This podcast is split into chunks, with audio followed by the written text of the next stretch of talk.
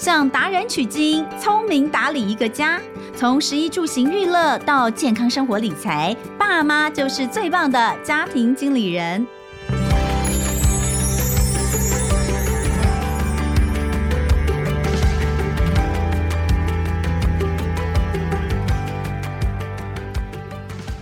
大家好，欢迎收听《亲子天下家庭经理人》，我是主持人萧同文。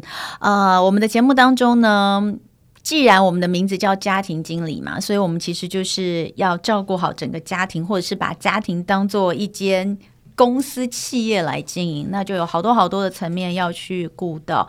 那其实在，呃今年以来的节目当中，可能听众朋友也会发现，我们多了很多跟长辈有关的。照顾有关的、长照有关的议题，为什么呢？因为我发现我们在这个年纪，可能比如说你到四十岁以后，其实像我们这个年纪的人都难免都会碰到，已经必须要迈入呃照顾父母亲这样子的一个阶段，然后责任也越来越重。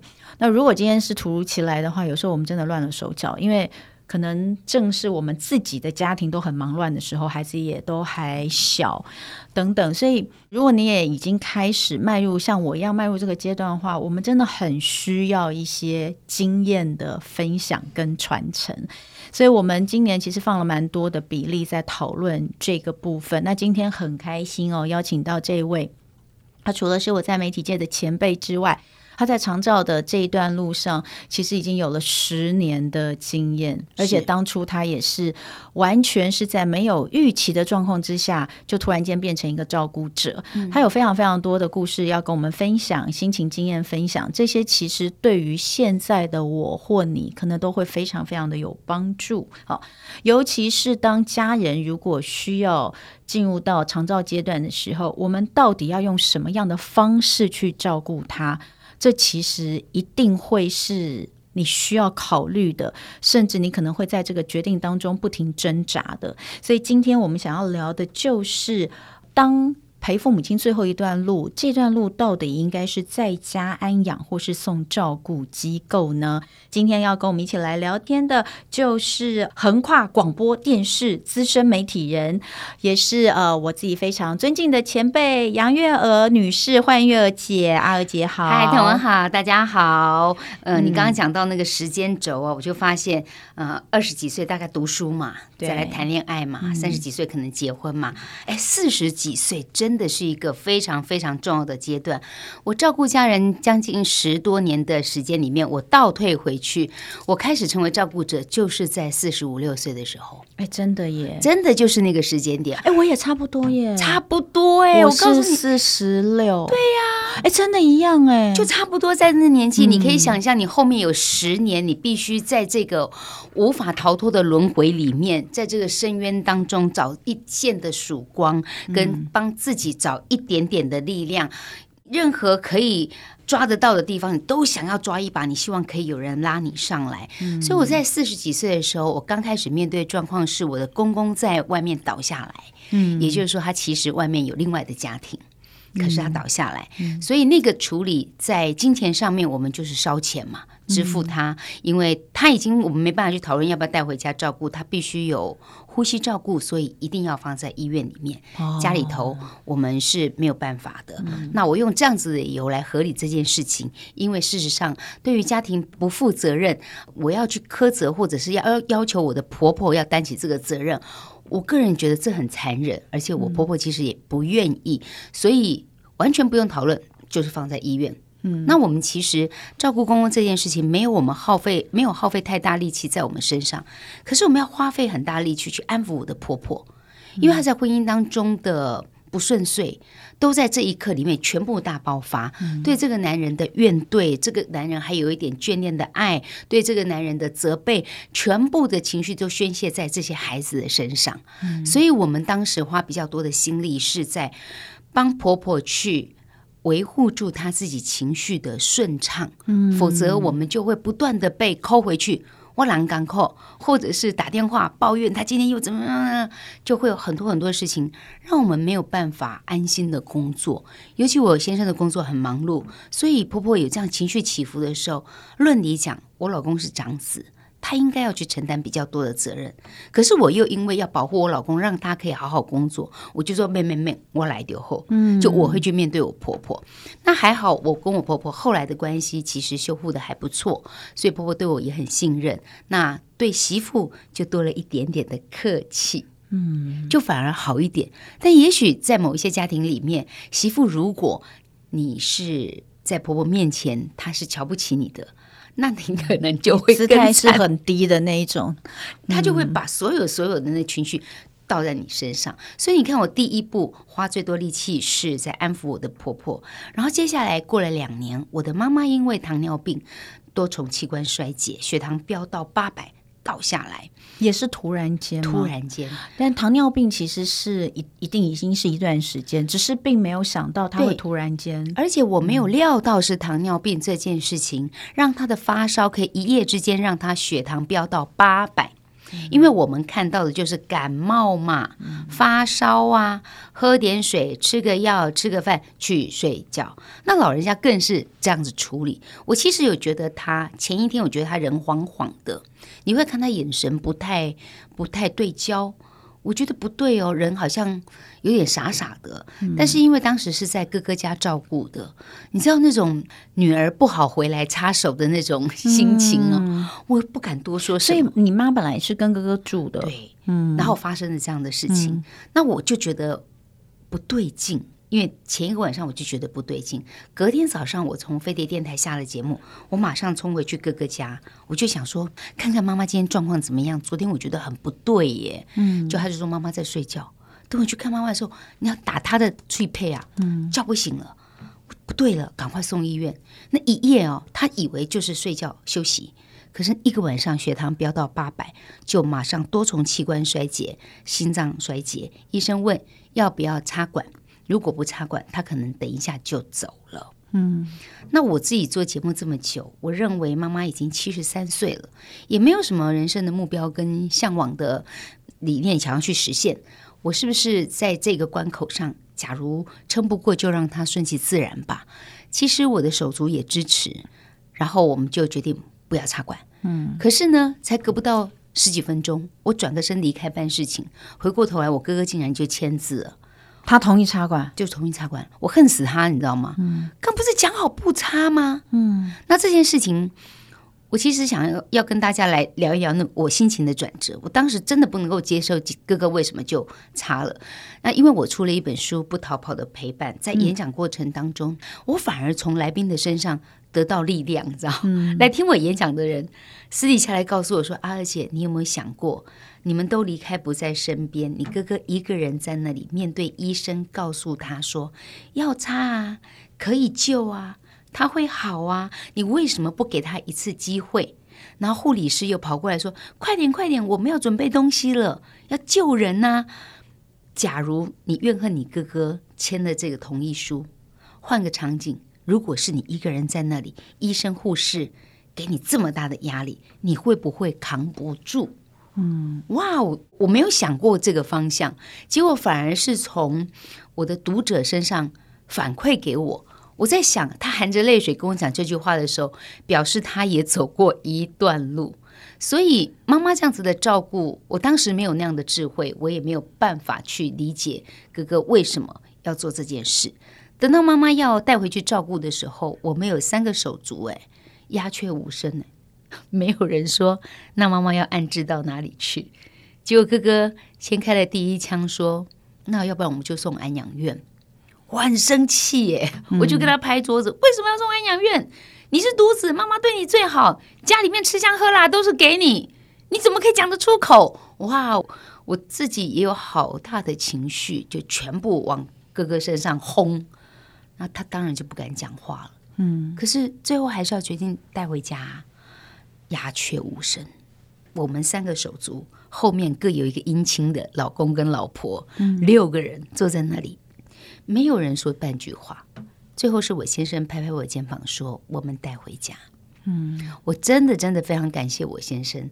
那我对外媒体在问的时候，我都会说：“因为我们家有电梯。”嗯，确实是哥哥跟妹妹住的都是公寓房子，这也是我在出书同时很想告诉大家，台湾还有很多很多的公寓的房子。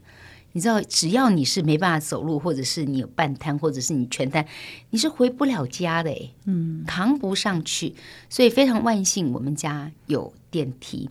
那打开了这个照顾的历程，我就开始照顾我妈妈。我和哥哥的那个纠结哦，就没得解，就很很深很深。那个真的不是只有决定妈妈的照顾是不是由他或者由我而已。那还背负着从小到大的资源分配不均，嗯、那我会觉得爸爸妈妈非常非常重视哥哥，好东西哥哥要先吃，要先挑，好资源哥哥要先拿，就算是有钱也是会先留哥哥一份。然后即使是我妈到最后，她都还说你早讲哈唔免哦，我就觉得说啊，不都是你的孩子嘛？嗯、那我很庆幸，还好我确实不用。仰仗妈妈给我有没有遗产，而是我就可以把自己过得很好。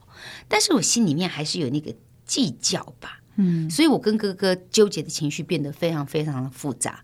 谁知道这些事情还没有解决掉。我妈妈躺下来，我照顾了两年，有看护在家里面帮忙。然后我的女儿在十七岁的时候，嗯、童文记得那时候她罹患血癌。嗯、你知道今天是我们录音时间是九月四号，嗯、这一天是我女儿罹患血癌满六年。嗯，哦，我今天其实有一点情绪，嗯，那但是至少看到她好好的，我也很开心。只是说，哎呀，妈呀，这六年我不知道白了多少头发。现在是染头发，我不晓得我的头发白了多少。就这样子，蜡烛两头烧。我一边要在家里面安顿好妈妈，妈妈不能够接受她变成这样子，所以情绪起伏很大，经常会给我找麻烦，也会让看护难以照顾。那我另外一边呢，女儿在医院住院治疗，一住进去就是要一个月的时间。嗯，那一个月全部在医院里面，二十四小时的隔离。然后我就在医院照顾女儿，然后假日回来把家里面的菜呀、啊、伙食啊，通通摆满在冰箱。那我我实在已经没有办法去承受两边的那个压力，因为妈妈没有办法接受她被插管气切救回来，她经常会跟我用食指比细敲敲。嗯，这样弯曲手指的细条条细条条，然后就会闹脾气，不吃东西，不喝水。后来我实在没办法了，我只好硬着头皮告诉妈妈说，我现在碰到的艰难。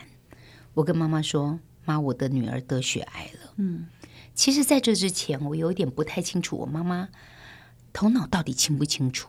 因为我妈妈生病之前，我有怀疑她有失智症，情绪起伏啊，东西忘记啊。可是生了病以后，我就没有办法再去确认他到底有没有失智症。我就跟妈妈开口说：“妈，这道理爱听话，这次你要帮我，你一定要在家里非常安稳的，我才能够去照顾小珍。我具体的列出我要你帮我什么忙。”每个人听到这里就说：“阿娥，你会不会傻了？你对一个被照顾者瘫掉的人讲要他帮忙？嗯、各位不要怀疑，是可行的。”我就告诉妈妈说：“你一定要吃饭，嗯，你一定要好好睡觉。还有一点，你一定要喝水。吃饭、睡觉、喝水有什么了不起？对一个卧病的人来讲，非常非常重要，因为它是一个循环。他不喝水，他的痰就很稠，无法抽痰，他就会难受，然后就会大便大不出来。嗯，然后没有喝水，水分不够，尿道一发炎就会发烧。我经常就要送急诊。”所以我具体的讲出来说，妈妈你要帮我，第一要喝水，第二你要吃饭，第三你要好好睡觉。我其实当下不知道可不可以成功，嗯，但我还是讲了，然后我就趴在妈妈的腿上哭，嗯，然后我妈妈其实不太能动了，但是她还用了一点力量去摸了我的头，啊，我在想说她懂了，她应该懂了，然后接下来我在医院照顾。女儿，我要打电话回家问我们家阿妮，阿妮，阿妈今天还好吗？太太，阿妈今天很乖呢。哦，我就觉得好高兴哦。我对于以前妈妈那种疼儿子，然后不在意女儿，我忽然间在这一题得到了一个答案。我觉得我妈还是爱我的，我妈还是愿意在我已经面临到最艰困的时刻，给我具体的协助，而且实质的帮上我的忙。所以我后来去演讲跟人家分享的时候，我都告诉大家，你不要觉得那个生病人躺在那里一无用处。你知不知道，除了你照顾他之外，他不找你麻烦，多省力气呀、啊！嗯、好多失智的家庭哦，你真的会被他搞到人仰马翻呢。还有一些好端端的哦，情绪上来又是忧郁又是躁郁的骂小孩、找茬，你真的疲于奔命，没有办法去应付他哎。嗯、那我当下其实还是会有原始的个性跑出来，比如说我妈妈在家里面照顾我，买了好多东西回来，然后经过她面前，我想要逗弄她，跟她说说话，说妈，你看我买的好多你喜欢吃的东西，这么多这么多。然后他竟然冷不防就脚伸出来，然后绊倒我，让我破街。嗯，我手上拿的东西，我直接正面就跪在地上，然后趴到地上去。我气得爬起来大骂我妈妈。哎，我刚刚明明是笑笑的啊，我那个情绪可以因为我妈妈的脚这样一踢出来，我全部掉到深渊底下。我那个怒火不是只有你今天绊倒我，东西摔在地上，而是你为什么要找我麻烦？你知不知道，你儿子也找我麻烦，你也找我麻烦，然后我那个情绪就跟火山爆发一样，一发不可收拾的大叫大吼。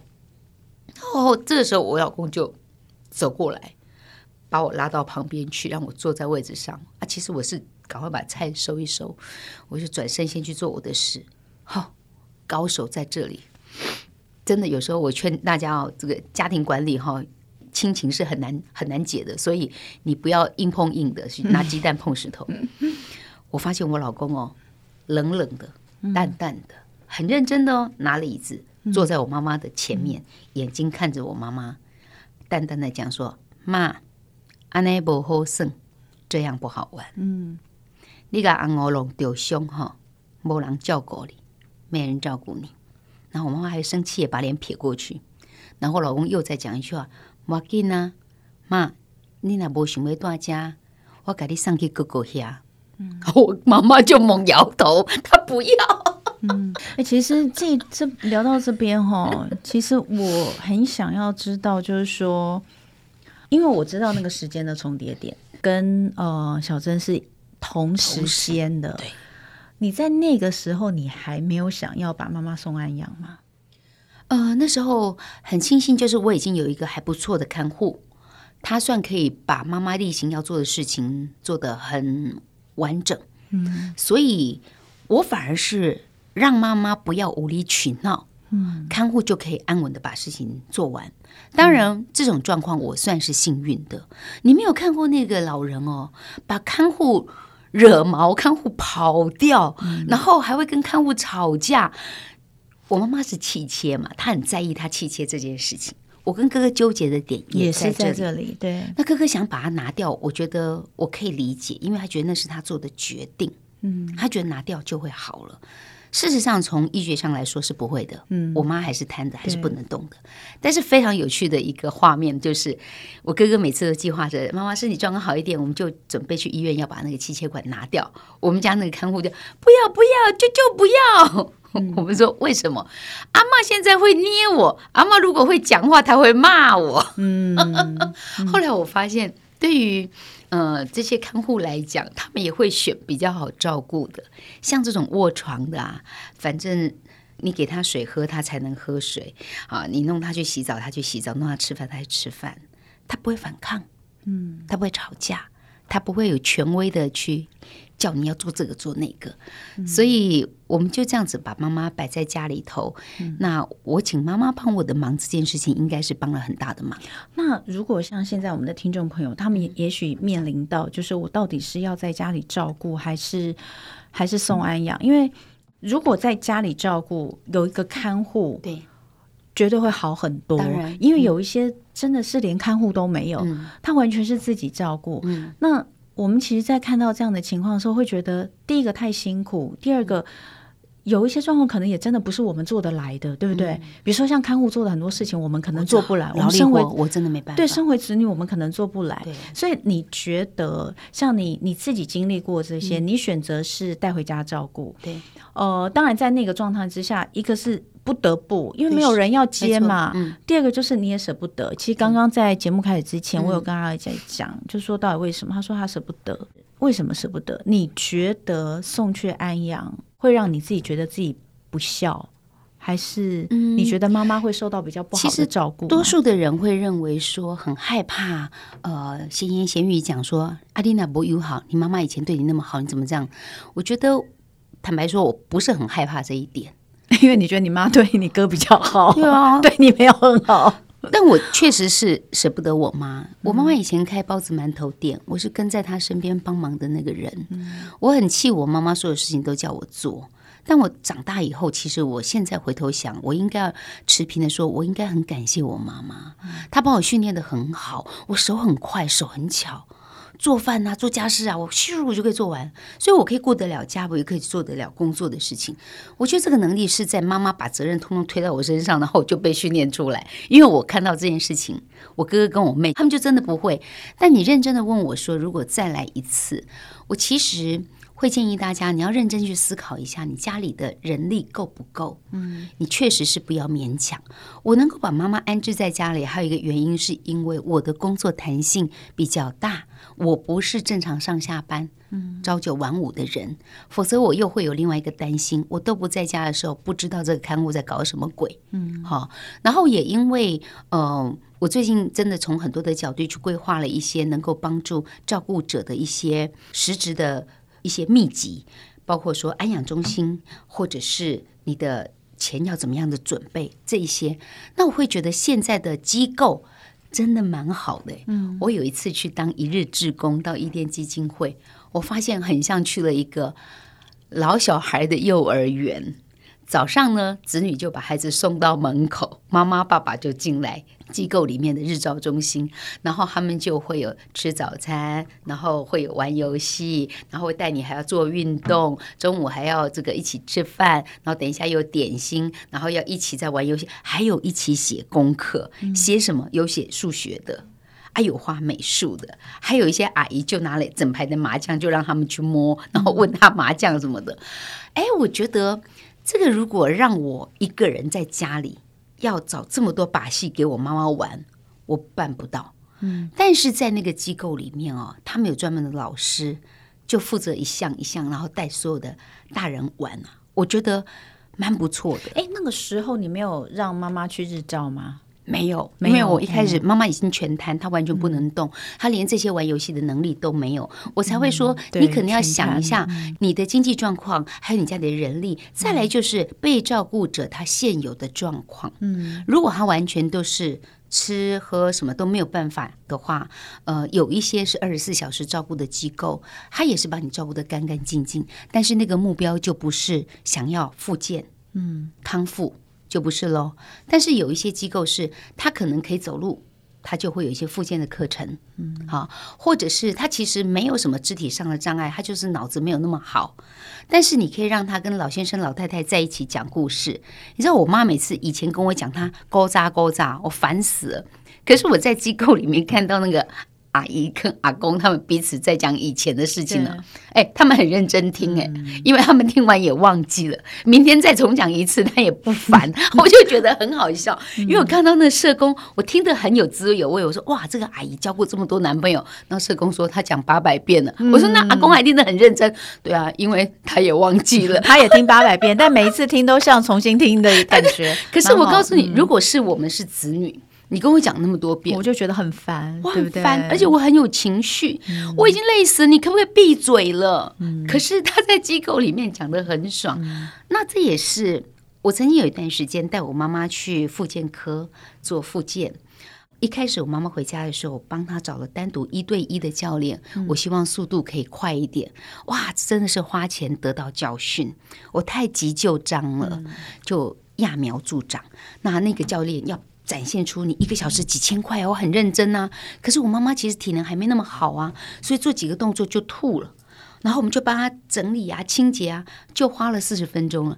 一个小时的课里面有四十分钟，我在帮她整理她的仪容。后来就发现，啊，这个不行。然后我就退而求其次，我就打听，你知道这都是摸索出来的。我就到医院发现说，医院有复健科。他有职能治疗跟物理治疗，好，有小动作的，还有大动作的，然后就挂了骨科，带妈妈去做复健。啊，这个好，因为我妈妈很哀怨，在家里觉得自己很可怜，去到那里以后，看到其他的阿公阿妈跟他一样，嗯，哦，他就看到别人跟他一样，那我叫我妈妈，妈妈，你手要举起来啊，要举起来，他理都不理我。隔壁一个阿公哦，哦，还飘配飘配，帅帅的，然后哦，阿玛利亚加油了，看你女儿这么孝顺，手要举起来呀、啊。嗯，我妈就举起来，真奇怪，我发现哦，即便是卧床的照顾的老人，他们也很渴望期待有他的社交，所以那个同才的社交对他才有帮助。但因为妈妈的状况是不可逆。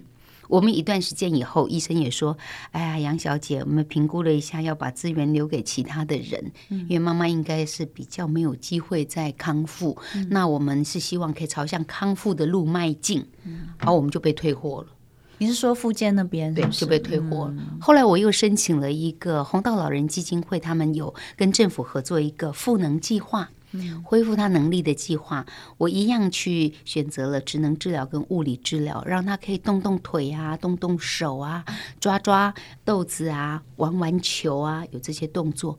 其中有一项是我意外的收获，因为妈妈她虽然是气切，可是她可以自己吃东西，她没有使用鼻胃管。嗯，所以专业的社工看完以后问我说：“杨小姐，你有没有考虑请那个语言治疗师来帮妈妈？”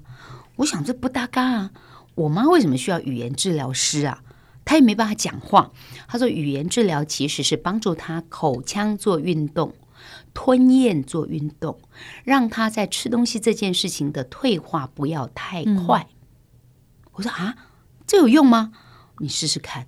后来我看到那个语言治疗师，除了叫我妈妈发出单一个声音 e r o 之类。他反而花了很多时间，叫他把舌头动一动，卷起来，嗯，或者舌头往左边，往右边，哦啊，用舌头舔舔你有几颗牙齿，看起来像是玩游戏，但是呃，语言治疗师说他就在运用他的肌肉，对，嗯，然后教他要吞咽，要听到你吞下去，good，嗯，要出声音。吞就吞了。我们现在喝水有声音，还觉得你没礼貌。可是对口腔治疗的人来说，要吞出声音呢，嗯，哦，他就有动用到他呃。的声带啊，还有包括他吞咽呐、啊、这些的功能，就等于是一种运动。然后一样，我申请了赋能计划到家里之后，我又碰到同样的问题，就是杨小姐，你妈妈看起来可能不可逆了，我们要把资源要让给其他的人。嗯，那现在经过了，我妈妈去年已经过世了嘛，圆满了，所以我觉得长照二点零的方式现在有更多更多的选项。除了日照机构，呃，可以让很多你你担心爸爸妈妈可能在家里烧开水会会会出事情，在家里会跌倒。日照机构就像幼儿园一样，下了课子女就来接他回家，那回家可能洗洗澡就睡觉，就过了一天，而且他还交朋友。然后你也可以从现在很多的喘息服务里面去申请，呃，终点的照顾。嗯，他可以到你们家里来，像我们家对门就有请了那个一天来两个小时，嗯，然后可以帮他把那个病人翻翻身啊、擦擦澡啊，也把家里稍微简单做个治疗。然后如果还有剩下半小时，我看他还会把那个老人家推到楼下再晒一下太阳。其实哦，长照二点零真的还蛮好用的，可是我我觉得蛮多人都不知道。比如说，就像我们如果有请到看护，嗯，你就会觉得哦，请到看护之后是不是就不能使用长照二点零？其实错的，你是还是可以申请的。嗯，也就是说，他会来看。就像我们家现在的状况，就是呃，我们有看护，是可是因为我们家有两个都是很老的老人，嗯，那妈妈现在是七十六、七十七岁，嗯嗯，爸爸已经八十四岁，嗯，那。申请来照顾是照顾妈妈，可是比如说像呃，万一。这个外佣总是会有看护，总是会有一些时间，他必须，比如说出去做体检啦，嗯嗯或是干嘛，你会担心两个老人在家里，哦、没有人看着，你自己又不能受。其实这时候你就可以去申请，像刚刚阿娥姐讲的那种两个小时的钟点照顾。对，对，对，对，那所以其实呃，我觉得就是大家不要，因为我一开始也以为我不能申请，然后还有我妈妈，因为像我妈妈现在每一个礼拜有两次要去医院，是那我给她做就不是复健，复健就是你说的那个会被退货。我现在。是给他上自己自费的医院，他有有点像是专门为老人办的一个学院。他每个礼拜一到礼拜五早上下午都有课，那你可以去选你自己喜欢的课，但他就是要自费，就是比较贵一点。那我就让我妈妈去，一样就是。不要在家里，要去外面交朋友。对，哦，就算你不是交朋友，可是你觉得你自己去动动也好。是，是我跟你讲，大家都是一模一样。我之前也曾经请教练来一对一过，对，然后很贵耶，一对。我也做过一样的事情，是是。嗯、所以我我们的想法可能都蛮类似，可是你就会发现，我妈妈做的很认真，但是我妈妈到最后后来已经不太能，就是做了几次之后不太能做，因为刚好是前几年碰到疫情嘛，嗯、也没办法。好，但是我后来发现，其实。因为长辈很多的状况，大家应该都知道。如果有照顾经验，就是他的心理状况可能比生理状况更让你觉得痛苦。嗯，对于照顾者来说，嗯，就就是你讲的，因为他的情绪，他这样子。他对你不爽，是你整个是大爆炸。对，你你愿意为他做牛做马，但你就希望他对你笑一笑。是 是，就不要你说的任何话，嗯，他都给你打枪。嗯，很奇怪，他们就很喜欢打枪你。你不管做的，你你你讲 A，他也打枪你，什么做都不对。那你到底想怎么样呢？我就不管，我就我就死了算了。嗯嗯，就我我觉得我死一死算了这样。那照顾者就会觉得天哪，就好挫折。所以最好就是你一定要让他出去。跟人家交朋友，可是像我妈妈就非常不愿意，嗯、非常不愿意。那所以你就是要一直试，我大概也是试了三年的时间才把他就是推出去，把才把他推出去。所以就是一个礼拜有两次这样的情况。嗯、那我没有办法接送，因为都是早上，我有工作，我没有办法接送。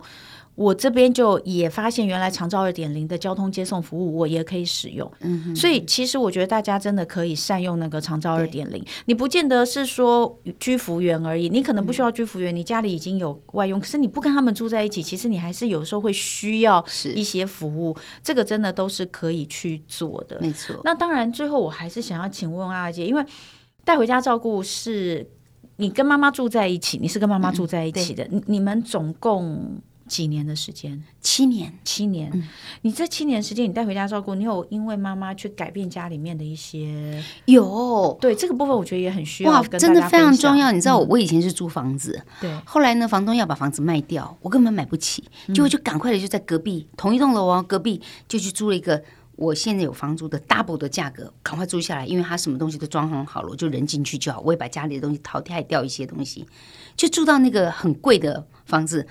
我发现一个月六万多块，嗯，然后我发现哇，糟糕了！我们家那个看护哦，把妈妈的那个便盆椅像战车一样弄来弄去，撞得人家的装潢、嗯、都受伤了，哇，好紧张，好紧张！然后我就想说，完了完了，怎么办？不行不行，我得要自己再买一个房子才可以，我要弄成完全无障碍空间。嗯、我就在一年的时间，真的看了一百间的房子，嗯、硬着头皮把房子买下来了，花了四千多万。我当下觉得我真的是脱了一层皮，我背了一大堆的债务。可是当妈妈圆满之后，我发现，其实我也把我的未来预备好了。嗯，我现在住的地方，妈妈也住了三年。然后呢，对对，无障碍空间都弄好，楼下就是停车场，出去就有公园，然后要到医院很近，推轮椅就可以走路就到了，就这么方便。就是你已经提早打造了一个老年宅，就对了。对，而且我妈给我最好的礼物是当初我没有预期到的，我四年前能买的这个房子啊，房价竟然隔四年之后涨了一千万。嗯，所以你真的是赚钱了，所以我就突然觉得对妈妈的怨恨消除了很多。我是为了他去把这些通通弄完备了，因为我们全部卧床的人，他要去厕所这段路有点辛苦。哎，他全部卧床，所以他是电动椅、电动床、电动床。对，然后看我跟他一起坐下来轮椅，轮椅。然后他大概都坐便盆椅，坐了我就直接推到浴室，那他就坐在便盆椅上直接洗澡。嗯，然后浴室里面冷暖气我都帮他弄好了，所以冬天夏天都很舒服。嗯，所以我妈妈去年走了，其实哈，照顾这件事情从开始之后，你都不晓得后面有多长。嗯、我当时就想，怎么我我老公那时候让我带回来照顾我妈妈，我心里在想，他大概没料到这么久。你们后来有聊过这件事吗？我就笑他说：“你很阴险呢，你对我这么好，我还有一个婆婆嘛，我就说，将来你妈妈如果怎么样，我也不会失礼的啦。就人是互相的嘛。而是我开玩笑在讲说，哎呀，你大概没料到我妈躺了一年又一年，左三年右三年。然后她没回答我，她只是笑一笑。但我很想跟大家讲说，有时候不是谁跟谁计较的多，夫妻两个人哦，就是像合伙经营的公司一样。呃，家庭的管理其实我是像一个家管，家里面事情都是我在处理。我也要工作，那夫妻的关系其实我认为是合伙关系，所以我跟我先生讲说，你是我的合伙人哦，你要帮我，你要听我，那当然我也会帮你。当你愿意互相的时候，今天是我妈妈先倒下来，那你表现的这么得体。我以后也不会让你失望。欸、可是我跟你讲这件事情哦，最难的是你跟你先生这一段。对，我觉得最难的，就你先生竟然在当时，我刚刚听到其实非常很有尬词哈，他居然就拍拍你说我们带回家，我的老天爷、啊！所以你知道吗？我带回家之后，我其实大部分事情我不太敢去麻烦他，嗯、我都请看护帮我处理。可我老公真的我没得挑剔，我我当时我不太会上网去买东西，我都会去卖场买啊，尿布啊什么这样子扛。他说不用啊，我手机帮你。买一买就送来家里了，嗯、所以七年来，我妈妈的尿布、我妈妈的奶粉都是她用手机订的，嗯，他没有跟我收过一毛钱，嗯，所以这个男人真的下辈子还要再嫁给他。嗯，说我们要当七世夫妻，我就笑说第七世了。其实真的是患难见真情，而且我要我又要讲的就是在那段时间，女儿还有。还生病，对，就是说你们两个压力都大，都很大。而且我在讲一件事情，你刚刚第一点就是说你要考虑在家安养还是要送安养机构。嗯、其实第一个你要考虑是家里面大家的经济状况。你那时候其实蜡烛两头烧的时候，工作方面其实你真的没有办法顾太多。是其实家里面的经济重担可能还是落在先生身上，没错，对对，对，主要是他。对，所以实在是不容易啊。这个，但如果你又想回来哦，嗯、像我们在讲说家庭经理人，就是你把他当成是一个公司来管。理对什么样是最好的策略？嗯、哪一个方案是最可以执执行的？你认真白纸黑字拿下来，把它写一遍的时候，嗯、你就有答案了。你就会觉得，哎、嗯。这我们俩不能意见分歧啊，嗯、耗费时间两个在吵架，这是绝对不划算的。嗯、所以不如我们把那个力气用在怎么样把这件事情做好。我觉得那个合伙关系跟去经营家庭的时候，就会有一个共同的方向往前走。二姐，我们如果回到经济、金钱这件事情上来讲，嗯、我们在讲，因为我们今天这集主轴是到底要送安养是还是在家里？嗯，如果照这样算的话，你觉得到底哪一个花比较多钱？都不省钱呢。嗯，我觉得你可能不要去思考你要怎么样比较划算，嗯，而是怎么样对你现在最好。比如说，如果送到机构去，可能会比你在家照顾多两千块，嗯，可是你可以多一点点喘息的空间，多很多，多很多，你就不要用两千块来做衡量，嗯。但是如果说你家里面有人手，那确实人可以照顾得很好，嗯，哎，又比机构要好。那你就不要去想说，哎，我一定非要把他送到机构不可，因为毕竟真的老人家在家里，他有多了家人的关怀。像我们家两个女儿，经常会阿妈阿妈，那个在机构里面确实是没有。但是我也希望大家要放下那个挂碍，特别是如果他已经全瘫，他意识并不清楚的时候，你不要一直去自责，说我怎么可以把他送到机构，我怎么可以这么狠心？其实没有。他事实上在那边可以得到很固定、很安稳的照顾，那个品质是很好。尤其现在机构都在比厉害的耶，嗯、设备啊、环境啊、营养师啊、护理师啊，每个都在，因为都会摊在阳光下，而且哈、哦，大家现在很容易上网去评比哦。一旦负评，那他不得了，他也很小心。嗯、所以你要真的去衡量你自己，从你自己出发。如果你要工作，嗯，那你真的不要去省那一千两千的钱。如果你不需要工作，也许这两三年你真的可以好好陪妈妈，也修复你们过去的那个情感，或者是一段很甜蜜的回忆的制造，那你就不要去算那个是多少钱。嗯、所以我也会觉得，呃，钱这件事情，我我在书里面也有提到说，你可能要早一点把你的保险做一点规划，嗯，或者你的理财投资你也做一点点功课。如果你有工作，那你就。考虑那种不需要每天去看盘，每天去想它的上上下下的定期定额，那就是一个最好的方法。嗯，那如果你刚好在家里可以照顾妈妈，然后你有比较多的时间，你也有一笔闲钱，那你就去投资。我也看过朋友在家里面做股票，还可以照顾妈妈，嗯，他还活得很快乐诶，所以没有标准答案，而是你去衡量对你自己现在的状况最好。嗯重点是不要把自己逼到死胡同去。嗯，如果你觉得有任何一点点不舒适，不要委屈，不要勉强。嗯，我想哦，嗯，照顾者觉得不委屈、不勉强，绝对是不可能的事情。啊嗯、所以呃，下一集因为我们还要，因为阿娥姐来，我觉得另外我们还需要好好的聊一下照顾者的心情跟如何照顾自己。所以之后我们会再请阿娥姐来好好跟我们讲一下这部分。那今天这一集哦，最后我们就请阿娥姐帮我们推荐一下，因为我们每一集都会有一个生活妙管家单元，可能就是请阿娥姐来讲，跟我们今天主题相关，大家有没有什么东西是好用的资源可以运用等等，我想第一个今天要介绍的，当然一定就是阿尔姐的这本书《不逃跑的陪伴》哦，在陪病相伴的路上，如何选择面对，学会转念，正向克服，让自己好好喘息。这是采石文化出版的。阿尔姐是把这。